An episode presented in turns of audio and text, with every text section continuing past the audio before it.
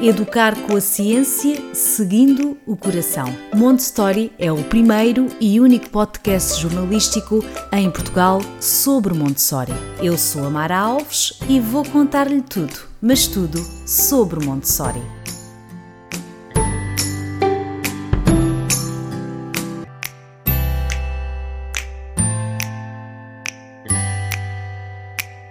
Todos, bem-vindos ao podcast Montessori.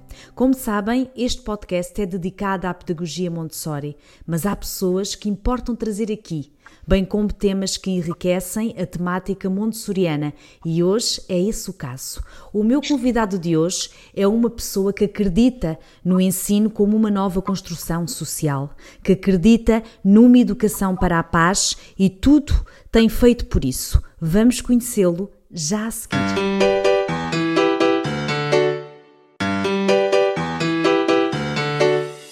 José Pacheco é mestre em Ciências da Educação pela Universidade do Porto, fundador da Escola da Ponte em Portugal, uma referência mundial em inovação. Coordenou o projeto Fazer a Ponte de 1976 a 2004, projeto galardoado com o primeiro prémio do concurso Experiências Inovadoras no Ensino, promovido pelo Ministério da Educação.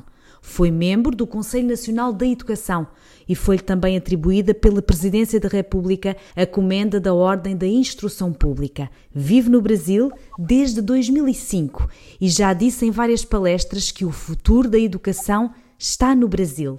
Desde então, viaja pelo país, mobilizando educadores que acreditam numa educação transformadora e democrática. É coordenador pedagógico da EcoHabitar, empresa social que visa promover uma educação conectada com necessidades sociais do século XXI. E, claro, muito mais havia a dizer. Olá, professor José Pacheco. Olá, viva, como vai? Eu, quando escuto essa descrição da, minha significante pessoa, eu fico preocupado, porque, mas agradeço, é evidente e é verdade que tu disseste. É, sobretudo em relação à Escola da Ponte, que é muito, enfim, mal conhecida em Portugal. Verdade. É muito conhecida no estrangeiro, não é? é? E, portanto, quando tu dizes que foi o primeiro prémio, foi o único concurso de inovação que houve em Portugal, praticamente. E a Escola da Ponte, ela, efetivamente, muito mais que aquilo que dizem dela, ela é, para já, a melhor escola que Portugal tem uh, e a mais conhecida no mundo. Eu vivo no Brasil, mas viajo por muitos outros países e aquilo que, que, que eu sinto quando escuto o que tu disseste, o chamado currículo vitae, é que eu devo fazer uma observação, sem pretender ser injusto para ti. Tudo o que tu disseste pertence ao passado. Eu sou professora há há mais de meio século. E aquilo que eu sinto hoje é a necessidade de eu esquecer tudo isso, de ser um designer de mim próprio, um designer educacional e um aprendiz de utopias. Né?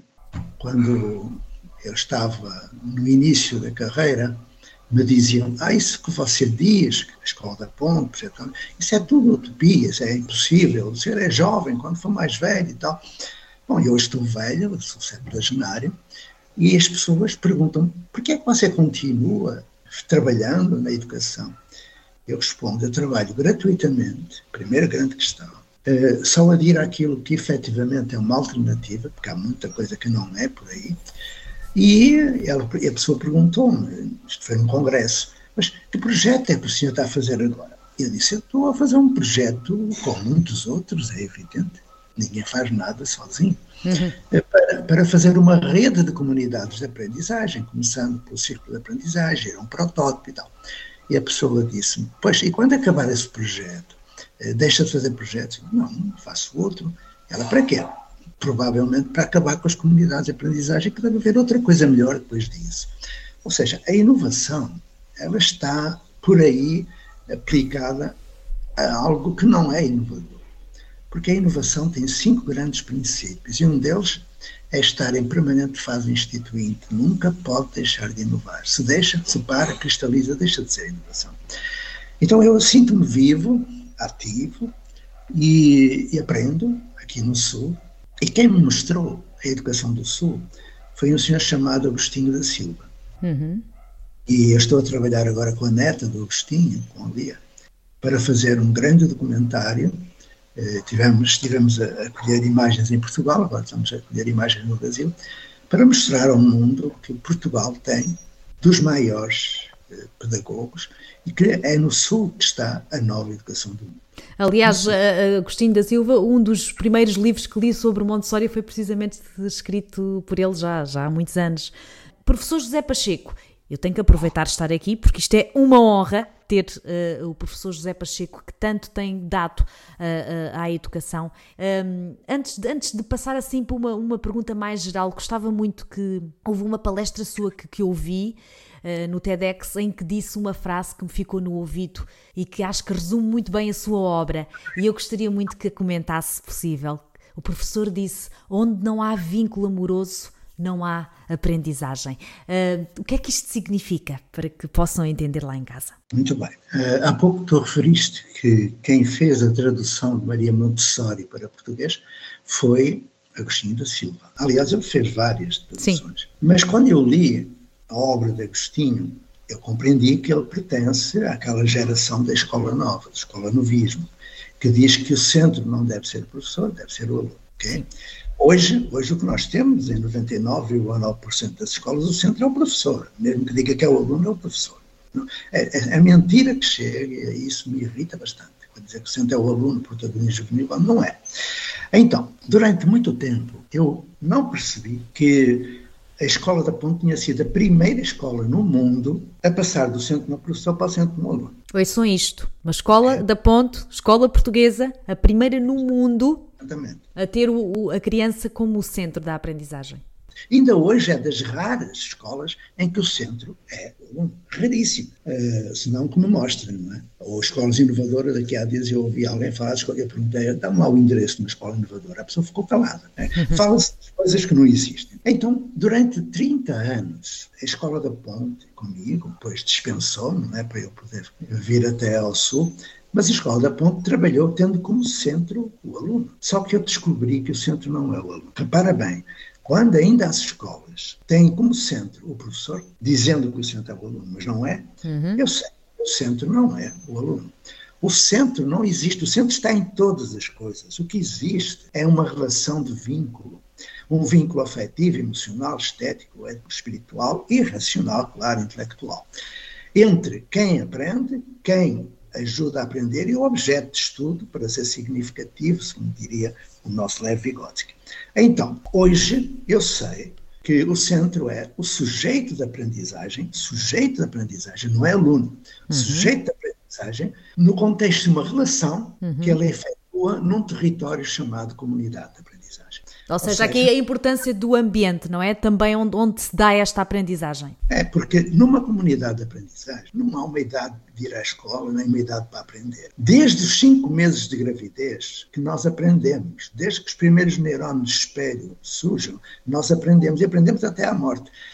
numa comunidade de aprendizagem, que é uma nova construção social, não há ano letivo, nem sala de aula, nem aula, nem, nem, nem 50 minutos de aula que ninguém sabe porque é que é 50, não há uh, intervalos, nem todos têm que entrar à mesma hora, sair à mesma hora, nem todos têm que fazer xixi e cocô à mesma hora, que é um disparate, Mesmo. ninguém entende o que é que isso é.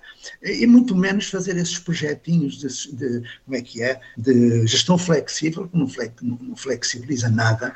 Uh, houve, houve aí uma escolinha, um agrupamento que mostrou uma inovação extraordinária, que era passar trimestre para semestre. Eu perguntei porque é que não é bimestre, quadrimestre, ou raio que os partos, porque não é brincar com o futuro das crianças, chamando de inovação aquilo que não é. Semestre, nada. Ano letivo não existe. O que existe são 365 dias e 6 horas por ano em que as pessoas aprendem, desde que tenham condições para aprender. E isso se chama uma relação de vínculo. Então, a partir dessa conclusão, ah, estou a falar de, de, de autores consagrados desde um Pedro Demo, um Maturana, passando do Papa. Mas, é, mas, é, mas, professor, é impressionante como é que eh, tantos autores que já escreveram, obviamente, sobre, sobre educação, cientistas, mesmo a nível de sociologia, de filosofia, autores consagrados, como é que não se ouve hoje?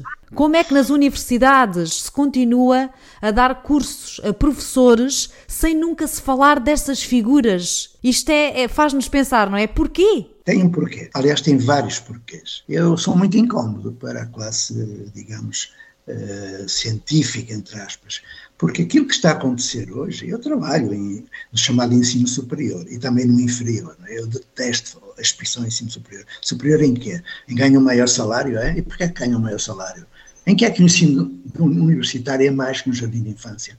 Aliás, aliás, peço-te aqui desculpa, o jardim de infância, como é que o jardim de infância é hoje como é? Se os primeiros seis anos da criança são os mais importantes, não é a universidade, é ali que é a construção da, da, do caráter, da personalidade. Quando é, como é que se podem continuar a ter jardins de infância? Eu falo aqui no caso de Portugal, como se fosse um passatempo apenas é muito mais do que isso, infelizmente.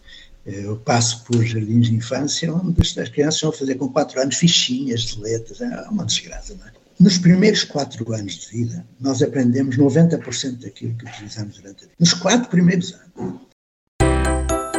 Está a gostar deste tema? Saiba mais em montestory.pt. Eu pergunto porquê é que os nossos cientistas da educação e repara que eu fui dos primeiros formandos em Ciências da Educação em Portugal. Fui do primeiro curso e acabei em quatro anos. Depois fiz mestrado, mais cinco anos, mas naquela altura o mestrado é o que hoje é um doutoramento, enfim. Mas eu não quero doutoramento. Quero, aliás, recuso qualquer doutoramento. Porquê? Porque o que eu vejo hoje nas universidades, na formação de professores, por exemplo, é que o formador, o professor universitário, eh, diz ao futuro professor que o centro é o aluno. Todo mundo fala que o centro no Parece aluno, que é uma coisa que fica bem dizer, não é? é mas, eles, mas eles estão a dar aula centrada neles, no professor. O que é que fica? O professor não ensina o que diz, o professor transmite aquilo que é. Sim. Então, se ele está a dizer que o centro é o aluno, está a dar aula centrada no professor, das duas, uma, ou é esquizofrénico, tem dupla personalidade, ou é antiético. E eu não faço por menos. É uma. Eu, eu fico espantado com a obscenidade que é pessoas que fazem curso de ciências da educação continuarem a apoiar a existência de escolas com sala de aula. Turmas, sim, sim, sim. porcaria toda. Hoje, hoje os currículos. Eu pertencia a uma coisa chamada INAFOP. Hum. Uh, mas não posso falar disso, até porque tive que fazer uma declaração de confidencialidade e não posso falar muito disso. Mas o INAFOP foi uma grande iniciativa eh, que ia avaliar os custos de formação de professores. E acabaram com o INAFOP. Quando perceberam que ia ser uma coisa séria, acabaram com. É. Então, os currículos que estão. Eles falam, por exemplo, do, do paradigma da comunicação. É? Seymour Papert fala disso tudo. Uh, bom, Castells, fala dos autores que já nem têm a criança por cento, têm a relação. O problema é que falam disso eh, metem na memória de curto prazo, põem num teste esquecem. As pessoas vão. Podem ouvir falar muito de Piaget e Vygotsky. Quando forem para a sala de aula, os professores vão dar aula, não vão fazer Piaget, não vão fazer Vygotsky, não vão fazer nada. A formação que se faz hoje é miserável. É um crime entregar. Repara bem, eu fui para a educação quando já era quase engenheiro, ok? Eu era especialista em eletricidade. Eu não sabia eu quero ser professor. Eu fui aprender. O que é que eu fui fazer? Dar aula. Ao fim de algum tempo, eu percebi que dando aula não ensinava todos. Eu não poderia continuar a dar aula se não ensinava todos. Então tive que estudar Montessori, Claparredes, John Dewey, Kilpatrick. Ajudei a criar a base do movimento da escola moderna em Portugal. Fiz os seus autocorretivos do Freiné e da Elisa. Fiz eh, classe cooperativa, imprensa Freiné, tudo o que havia para fazer. Fiz os cantinhos, fui para a pedagogia para objetivos, para o personalismo do, do Monnier, fui para a individualização do Dotran, fui para as taxonomias de Bloom, da Ashton Kretler, fui para todo lugar. A minha sala de aula era uma árvore de Natal enfeitada de projetos, mas continuava a ser uma sala de aula. Até que eu cheguei à fonte e me entregaram pessoas que não sabiam ler, eh, turma de lixo. Eh, eu perguntava àqueles jovens porque é que eles não sabiam ler. Ah, porque eh, aprendemos pelo A e ao U, pelo papepipopu, eu olhei para eles e disse, estou feito, só sei ensinar assim, se eu continuar a ensiná-los assim, eles não vão aprender. Se eu continuasse a ensinar daquele modo, eu seria um crápula, antiético. Então, como é que os professores conseguem continuar a dar aula sabendo que não ensinam? Olha como eu fico. Eu sou dirigente, eu fui dirigente sindical. Eu defendo os professores. Não defendo é falta de profissionalismo, corporativismo ou neocorporativismo. Nós temos que enfrentar as coisas de frente. Enfrentar de frente, enfim, é um pleonasmo. Temos que encarar as coisas como devem ser encaradas. Hoje, hoje, aquilo que acontece nas salas de aula é algo que foi feito na Prússia militar do século XVIII e na primeira Revolução Industrial do século XIX na Inglaterra. Temos alunos do século XXI com professores do século XX a trabalhar no século XIX e a responsabilidade é da formação dos professores da universidade, que continua a fazer cursos, módulos de cursos, modalidades da instrução, nem sequer da aprendizagem é, é do paradigma da instrução. É gravíssimo o que está a acontecer, porque ninguém aprende numa sala de aula, nada se aprende numa sala de aula, absolutamente nada.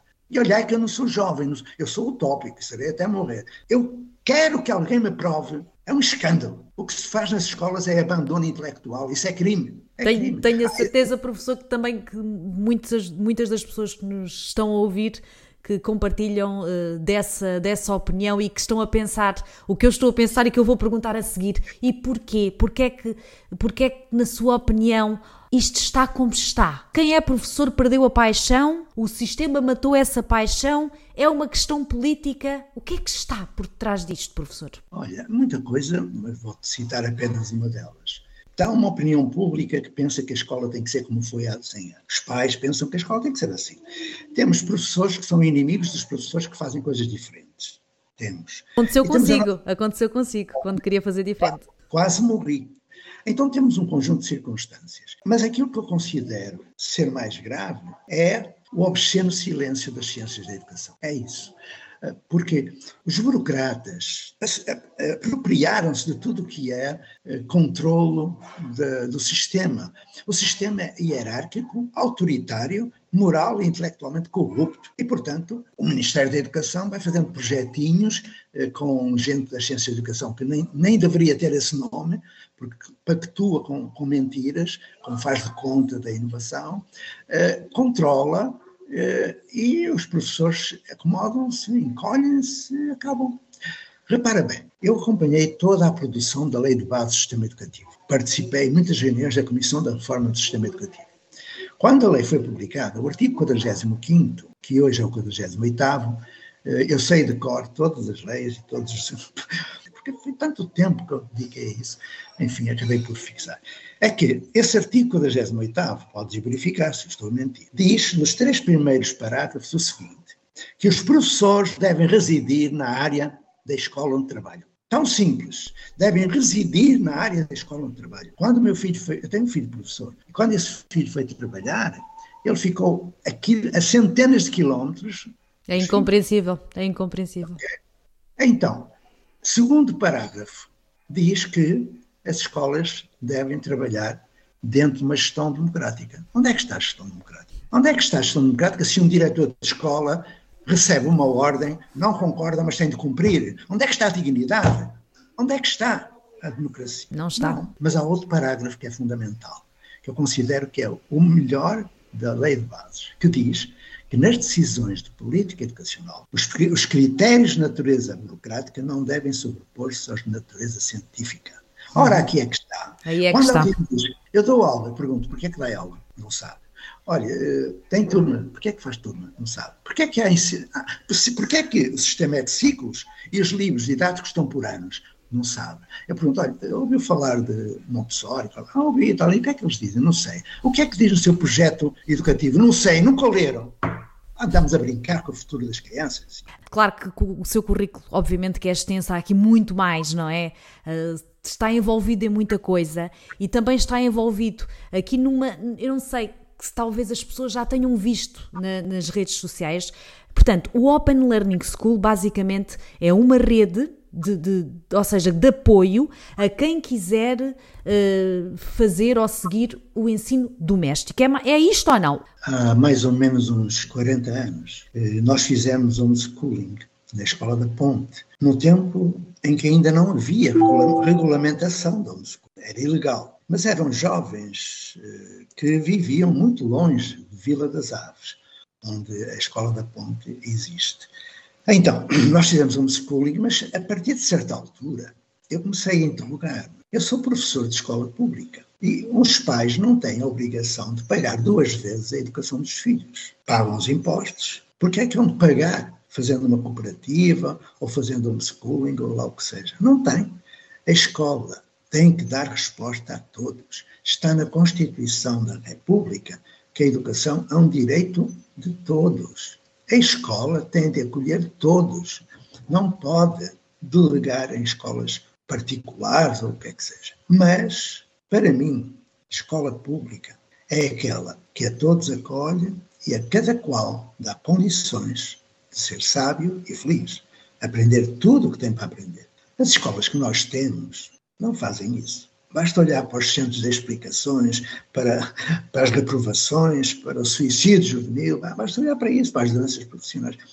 Este modelo do século XIX é um escândalo. Como é que é possível no século XXI continuar a haver sala de aula? É uma loucura, eu não entendo. Desde há mais ou menos uns 20 anos para cá, comecei a ver na internet eh, anúncios, marketing de empresas que, a partir do digital, começaram a dizer que faziam eh, metodologias ativas, eh, veio a aula invertida, veio o ensino híbrido, veio a cultura maker, veio design thinking, veio uma série de histórias, tudo inventado, porque continua a haver sala de aula, continua a haver aula, continua a haver o professor como centro, embora digam que o centro é o aluno. Não é. É o professor que prepara os projetos, é o professor que faz a planificação, é o professor que dá aula. Portanto, começou a acontecer que grandes empresas criaram escolas que chamam de excelência, que são tão, tão más como as outras, não é?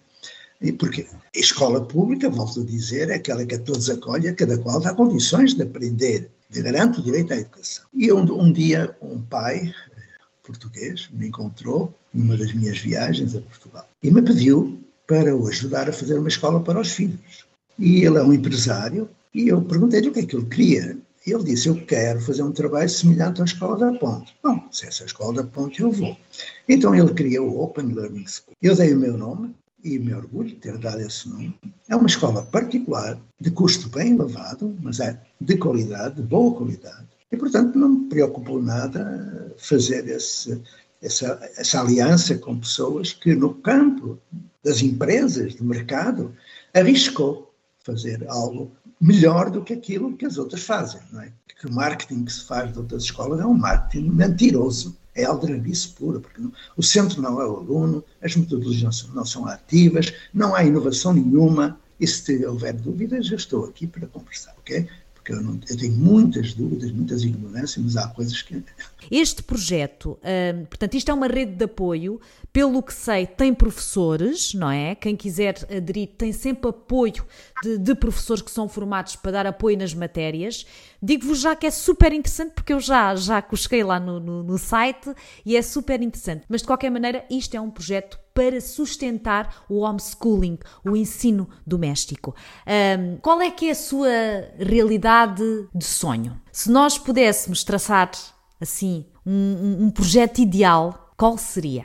O professor diz que é utópico, mas já conseguiu muita coisa. Olha, o Sebastião da Gama dizia: pelo sonho é que vamos. É verdade, mas esse sonho acaba quase sempre em pesadelo. E como eu não quero ver mais professores o divã do psiquiatra, como eu não quero ver mais projetos desaparecerem gloriamente, eu estou há 50 anos no chão da escola.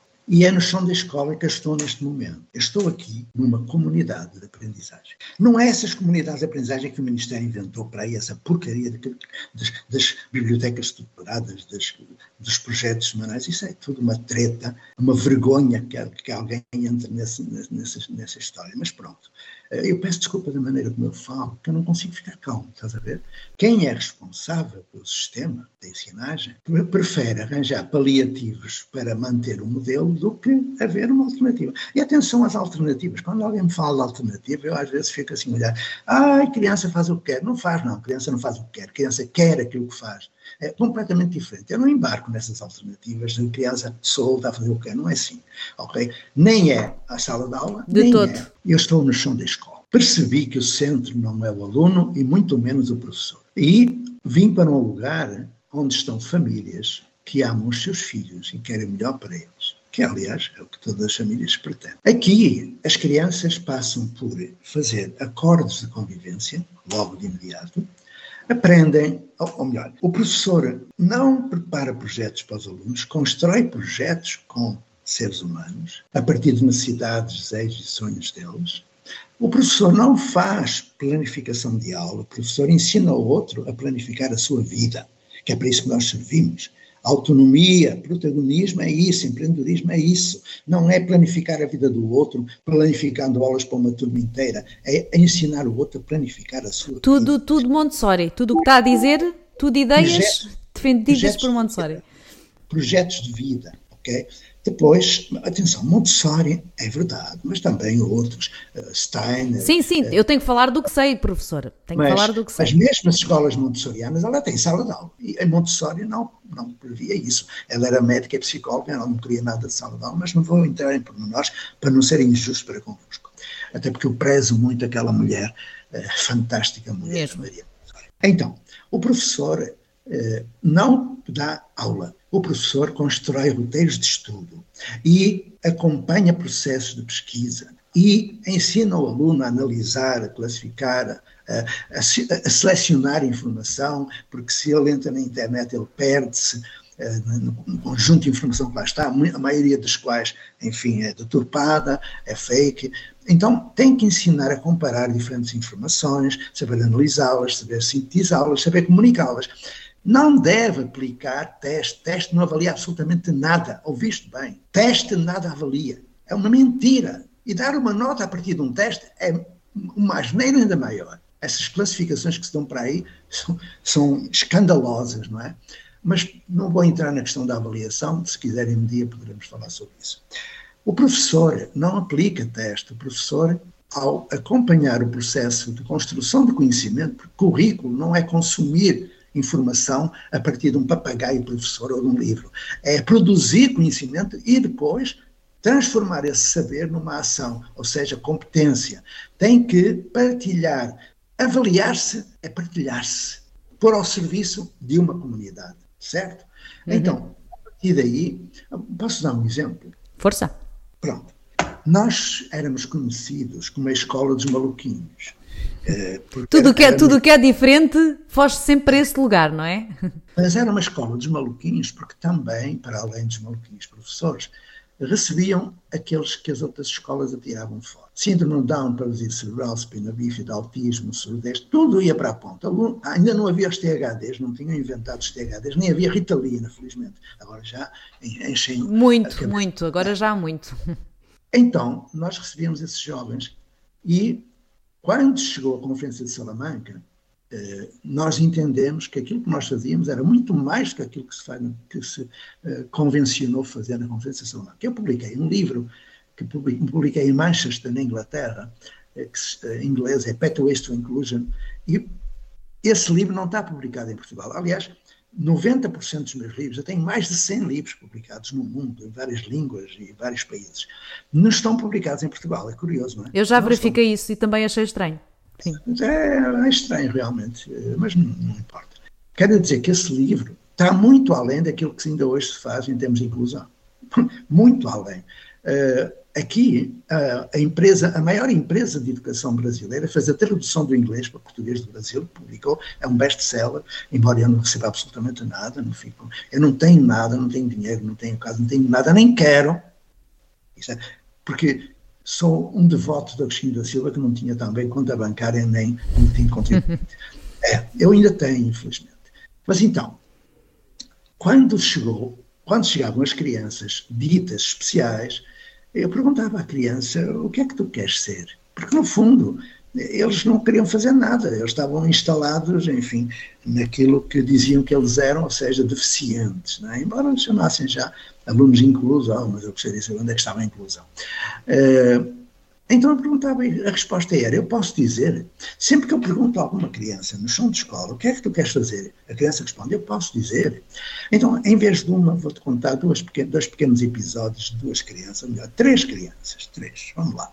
Primeiro, porque as pessoas pensam que eu estou a falar de uma escola apenas sonhada. É? Sim, sim, que é teoria, que é teoria, mas eu não. Tenho, tenho, os pés assentes na terra, tenho avaliação feita, avaliação externa, que mostra que são os projetos da excelência académica com inclusão social que fique muito claro que eu não vou no oba-oba de projetinhos de caca.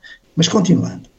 Um dia apareceu um jovem, eh, eu vi o relatório que ele trouxe, o relatório dizia que ele não sabia ler, nem o nome dele identificava, e que nunca iria aprender a ler. O relatório dizia isso, profecia autorrealizada, como nós dizemos em psicologia, que o ajudássemos a apertar botões de camisa, apertar os sapatos e tal. Bom, eu atirei aquele relatório para a fogueira, não é? Porque não dizia nada. Perguntei ao jovem, o que é que tu. Ele tinha nove anos, oito anos. O que é que tu queres ser? Ele disse, eu quero ser guarda-redes de futebol. Bom, esse jovem. Eh, fizemos com ele um projeto de vida, aprendeu a ler, aprendeu a escrever, aprendeu a ser, e quando Portugal ganhou o Campeonato Europeu de Futebol de Salão, em 2018, o guarda-redes da Seleção Nacional Portuguesa era o André. Fantástico. Fantástico. tem a medalha de ouro do município.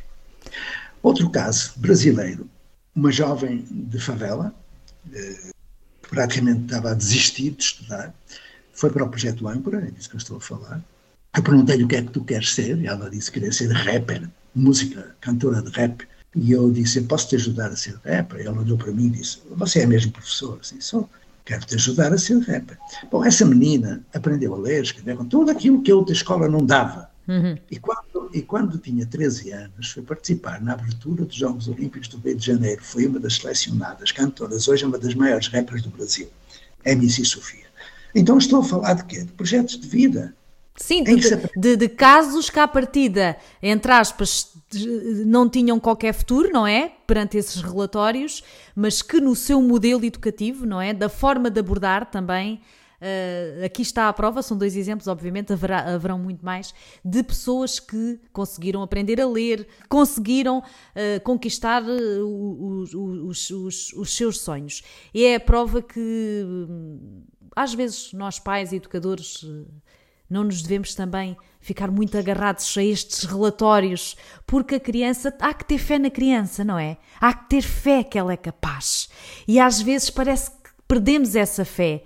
Uh, uh, e não acha também, professor, gostava de lhe perguntar isto, porque às vezes sinto um bocadinho isto. Na sociedade em geral, parece que a criança é menos que o adulto.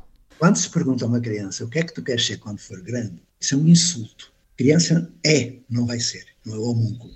Então, tens toda a razão. Mas quando dizes que eu acredito na criança, eu acredito nos professores. E tanto acredito que agora, em, em abril, maio, junho, vou estar em Portugal, eu vou participar em vários projetos. Lugares onde estão a surgir projetos fantásticos, que o Ministério da Educação não conhece, porque só faz aqueles projetinhos de caca, que enfim, de, de, que nem, nem, nem quero falar, que é para não dizer coisa pior. Então. Aqui pode dizer o que quiser, professor. Nós temos hoje uma oportunidade ímpar. Temos um ministro que sabe o que quer. O João sabe o que quer. Tem um secretário de Estado que eu conheço muito bem, o António Leite, foi meu colega no Sindicato dos do Norte, que também sabe muito bem o que quer em termos administrativos. Mas, pelos vistos, a burocracia e o corporativismo vão deitar por terra a oportunidade de se fazer aquilo que há muito tempo deveria ter sido feito. Então, eu vou estar em Portugal Uhum. Vou fazer formação aí, vou fazer formação, vou acompanhar esses projetos, porque eu encontro hoje, à frente de agrupamentos, eh, professores, diretores de agrupamento, que foram meus alunos. Sim. Por exemplo. Sim, claro, claro, acredito que sim. Eu encontro presidentes de Câmara que foram meus alunos. Já são muitos anos, professor. São muitos anos, muitas é, gerações. Vereadores, vereadores da educação que foram meus alunos e que agora têm 45, 50 anos e querem aprender e fazer aquilo que é preciso. Então, eu praticamente não voltei 50 anos atrás, eu, vou, eu apenas pensei não abandonar a atividade para, nos tempos mais próximos, que não deve estar muito mais tempo, criar nesses projetos uma autonomia que lhes permita progredir e inovar. Sim. É isso que eu vou fazer. Inclusive, eu irei à Escola da Ponte. Eu irei à escola da ponte porque aquilo que aconteceu na ponte foi algo gravíssimo. O Ministério retirou direitos que estavam no contrato de autonomia que não poderia retirar. Porque quando, quando em 2004 nós fizemos um contrato de autonomia, ficou muito claro que nós poderíamos fazer um concurso direto de professor, uhum. universal, com parâmetros e critérios bem definidos, que estaríamos na Vila das Aves e o que esses senhores do Ministério daquela altura, e sobretudo no tempo de pessoas que eu nem falo, porque eram, enfim, foram ministros de má reputação, eh, eles conseguiram alterar a lei e fizeram retroativo. Uma lei não é retroativa. Tiraram esse direito aos professores da ponte e mais, obrigaram a ponte a ir para o outro lado, para um lugar onde era mal vista, está lá sozinha, isolada, Está completamente desenraizado. É complet e, é, é incompreensível um projeto que, que, como já aqui disse no início da conversa, que foi premiado, é um exemplo uh, de fazer diferente, de fazer, de, de, de, olhar para a criança de outra forma, não é? Como já aqui conversámos, por isso uh, é uma pena que assim seja, mas vamos ter esperança. O professor já me disse que é uma pessoa com esperança. É, a escola da ponte incomodava os burocratas, incomodava políticos manhosos, como nós tivemos em Santo Tirso. E, portanto, fizeram tudo para destruir. Como é que conseguiram? Não destruíram, mas sim. cristalizaram o projeto. Sim, sim. Hoje é, é, um objeto de turismo educacional. É uma excelente escola, com excelentes professores, mas tem que evoluir. Não pode ficar assim. E muito mais na Vila das Aves, onde ela nasceu e onde ela deveria continuar. Foi aquilo que fizeram em 2012 foi um crime. Então eu vou voltar porque eu tenho para mim que sou professor da Escola da Ponte. Claro, foi lá tudo começou, ou, ou seja, tudo começou, acredito que tenha sido antes, não é? Mas esse é o, gran, o projeto que marca, não é aqui o, início do, do, do, do, seu caminho, digamos assim. Porque, claro que muito, muito, muito atrás está muita coisa, não é? Até ter chegado à, à ponte. Mais ainda, é preciso realmente voltar, e será a minha última, o meu último projeto será esse, de ajudar a Escola da Ponte a percorrer novos caminhos, porque quando eu, em 76, tentei fazer algo diferente, não havia professores que quisessem.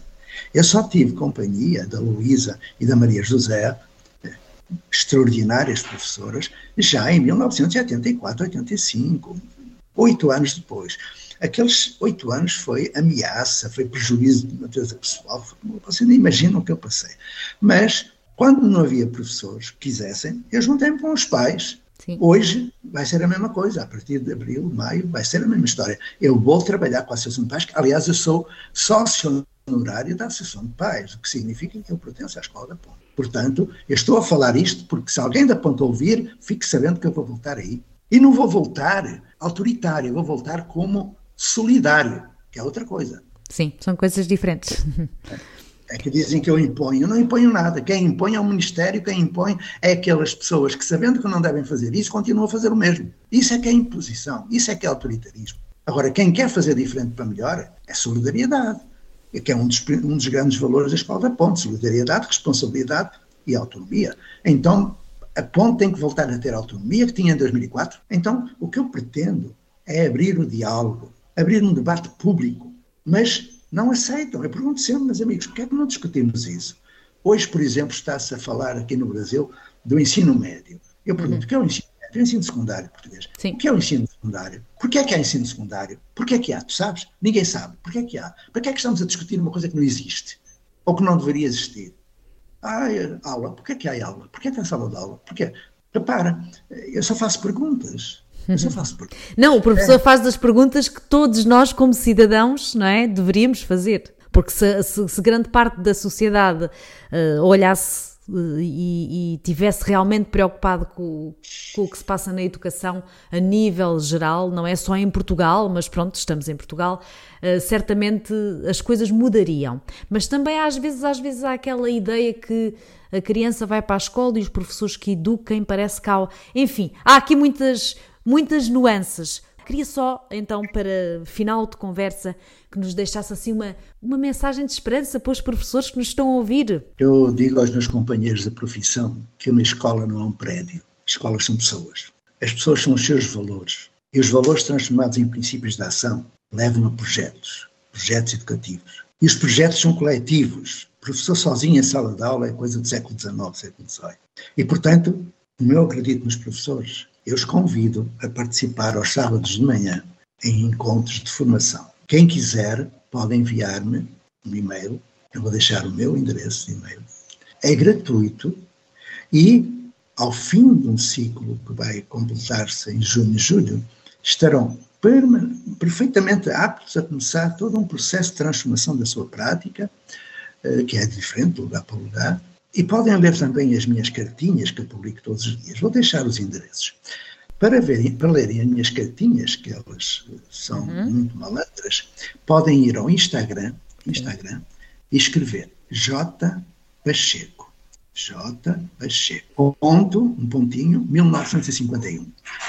Se quiserem mandar um e-mail, é só juntar o jpacheco.1951 com gmail.com. Eu enviarei tudo que quiserem, livros em PDF, tudo que eu tenha para partilhar. A vida é serviço e, portanto, estou ao serviço dos professores. Estou disponível, solidariamente disponível, para, dentro dos meus limites, das minhas ignorâncias, os ajudar a fazer o que é necessário. E o que é necessário é fazer uma educação do século XXI, que não é essa aí que está com salas de aula, muito menos os agrupamentos. Já agora permite que eu acrescente algo Força. que me chocou, chocou imenso, porque eu, eu, quando me irrita, porque sou tão indignado que não consigo controlar. Eu estive numa. Fala-se agora de falta de professores. Falta de professores, faltam professores.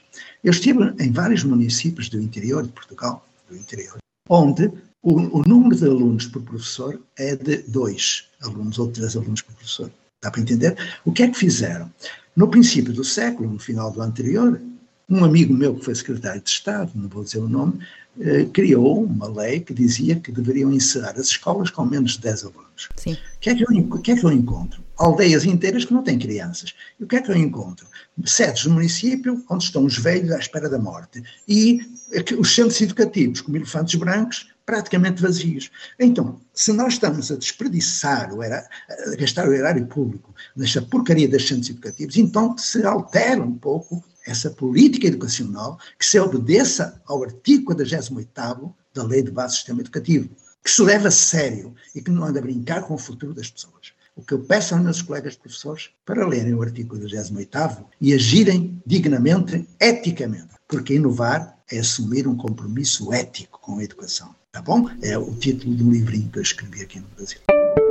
Obrigado por ouvir este podcast. Clique em seguir para ouvir os próximos episódios.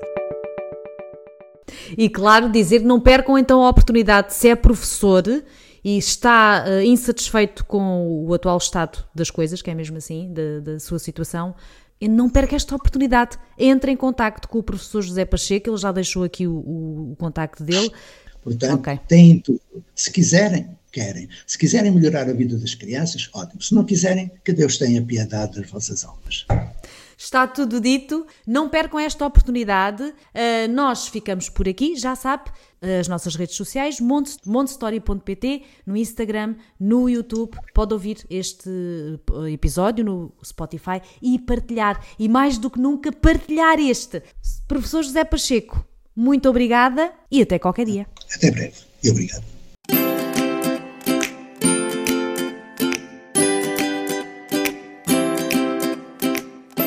Educar com a ciência, seguindo o coração. Montessori é o primeiro e único podcast jornalístico em Portugal sobre Montessori. Eu sou a Mara Alves e vou contar-lhe tudo, mas tudo sobre Montessori.